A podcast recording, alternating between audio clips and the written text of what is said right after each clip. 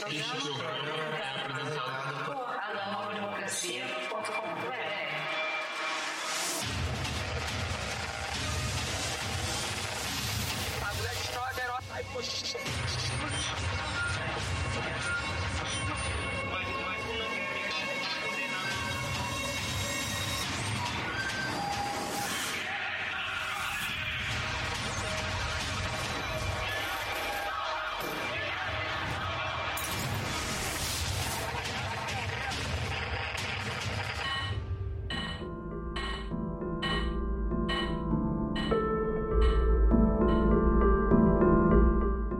Olá, bem-vindos ao Espiral e Ascendente, a luta pela verdade.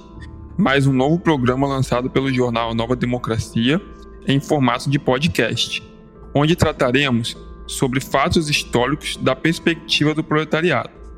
E para começar, teremos uma série de capítulos especiais com o tema Heróis do Povo Brasileiro, estreado pelo companheiro André Moreno, contando assim com a participação do Comitê de Apoio do Maranhão.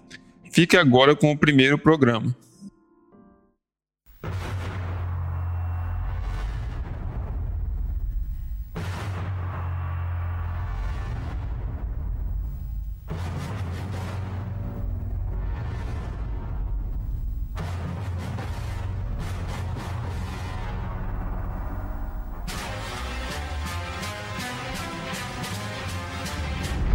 Saudações, companheiros que estão nos ouvindo.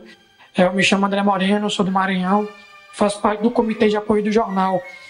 É, primeiramente, é uma grande honra né, poder estar dialogando por esta plataforma aqui que é tão importante para a luta democrática no nosso país. Né, o jornal tem, em todo esse período, provado assertiva as suas teses, né, suas posições e como está comprometido com o desenvolver da luta democrática na nossa semicolônia nação. Né? É, o nosso quadro ele será em espiral ascendente, a luta pela verdade, que sairá como podcast do jornal Nova Democracia, né? O primeiro tema que a gente pensou é quem são os heróis do povo, né? Porque assim concebemos que o dever histórico de saudá-los. É, por que a gente pensou isso, né? Porque existe uma tarefa histórica dos democratas radicais desse país de defender uma ideia de que o Brasil ainda está construindo a sua própria história, né? Produzindo a cada novos dias, né, a cada novos tempos, heróis no seio do seu povo. Contrapondo essa absurda ideia de que o povo brasileiro é uma massa que se abaixa aos poderosos, né, uma massa morfa, que não se prontifica a lutar contra os seus algozes. Né? Isso é completamente falso. O povo brasileiro produziu na sua história grandes dirigentes das massas, produziu diversas guerras contra o inimigo é, e causou duras perdas a ele né? Mostrou na história ser resistente às durezas da vida e enfrentá-la com as ferramentas que possuía e que possui até os dias de hoje, né? É, conquanto não é possível né, escrever essa nova história sem que haja uma grande revolução no nosso país, né, que nos desprenda das amarras de uma narrativa xoxa que não é de nada engolível. Né? A tarefa dos militantes da causa democrática é a de resgatar os heróis do povo, a luta das massas, o seu papel como força motriz no desenvolvimento da história. Note, é, nossa história até aqui produziu grandes dirigentes e mártires. Só que, no entanto, a forma de contar essa história ainda é primariamente exagerando o papel é, de poderosos, de burocratas e mistificando a luta do povo. O sistema educacional é, por exemplo, né, corrompido pela ideologia burguesa, transmite a história aos alunos, à classe trabalhadora, através de figuras, né? Como Getúlio Vargas, Gastas, o Médici, Sarney, Collor, Lula, etc. E empurrando essa falsa noção né, de que indivíduos burocratas que fazem a história.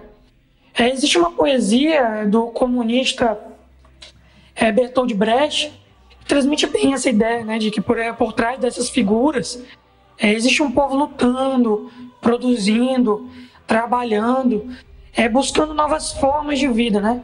Eu vou estar lendo ela é, como um processo metodológico, né? Para explicitar o interesse da apresentação. É, o nome da poesia é Perguntas de um Operário Letrado. Começa assim. Quem construiu Tebas, a das sete portas? No, nos livros vem o nome dos seis, mas foram seis que transportaram as pedras. Babilônia, tantas vezes destruída, quem outras tantas a reconstruiu, em que em casas da lima dourada moravam seus obreiros. No dia em que ficou pronta a muralha da China, para onde foram seus pedreiros? A grande Roma está cheia de arcos de triunfo. Quem os ergueu? Sobre quem triunfaram os Césares? A tão cantada Bizâncio só tinha palácios para os seus habitantes. Até a legendária Atlântida, na noite em que o mar engoliu, viu afogados gritar por seus escravos. O jovem Alexandre conquistou as Índias. Sozinho, César venceu os gauleses. Nem sequer tinha um cozinheiro a seu serviço. Quando a sua amada armada se afundou, Felipe de Espanha chorou. E ninguém mais? Frederico II ganhou a guerra dos sete anos. Quem mais a ganhou? Em cada página, uma vitória. Quem cozinhava os festins? Em cada década, um grande homem. Quem pagava as despesas? Tantas histórias, quantas perguntas. É, a grande questão é que no nosso país, é, o nosso país nunca passou né, por uma revolução democrática aos moldes dos países imperialistas, né, a França, os Estados Unidos, a Inglaterra, etc., que impuseram a nós uma suposta independência, né, que é apenas formal, mas que está em todos os seus aspectos sendo controlado né, e modificado pelos interesses desses próprios países. O que faz com que a questão nacional ainda esteja pendente. Né? O Brasil ele ainda não é uma, uma nação é plenamente conformada. É porque é, no Brasil, é devido às próprias características né, do desenvolvimento da burguesia no terceiro mundo, os camponeses eles acabaram assumindo a tarefa democrática principal. É, justamente pela nossa condição de semicolônia, né, de país atrasado, com um latifúndio assassino e que precisa necessariamente ser destruído. Né? Estes camponeses, eles compreendem, através da sua demanda mais básica, né, de, que é de terra para quem ela trabalha, que a repartição da terra é um elemento fundamental de qualquer revolução democrática, como a Revolução Francesa, por exemplo. É, a despeito né, de suas vacilações, e de suas insuficiências, o marxista russo Plekhanov ele produziu uma importante crítica à teoria burguesa, compreende o desenvolvimento da história a partir dos assim chamados grandes homens da história, né? que são aqueles que absorvem as necessidades objetivas de determinado período histórico, né? conseguindo compreender a sua tarefa na mudança daquilo. O Lenin tem uma frase que é muito boa para compreender o tema do, do, da nossa argumentação, que é a seguinte: é, no entanto, o percurso da luta produz naturalmente líderes. Né? E o Brasil possui grandes heróis, grandes elementos que dirigirem, que dirigem as massas, mas que não necessariamente adotam em sua luta a compreensão marxista de mundo, né? A ideologia científica e revolucionária mas que dentro dos seus marcos de compreensão da realidade, a observaram e participaram com uma sensibilidade aguda, né? Aguda. É compreendendo as reais necessidades do povo através de sua prática social, sendo capazes de torná-las de volta às massas com o intuito de encaminhá-las à resolução de suas próprias demandas, né? É, grandes heróis como é, Negro Cosme, Antônio Conselheiro, Zumbi dos Palmares.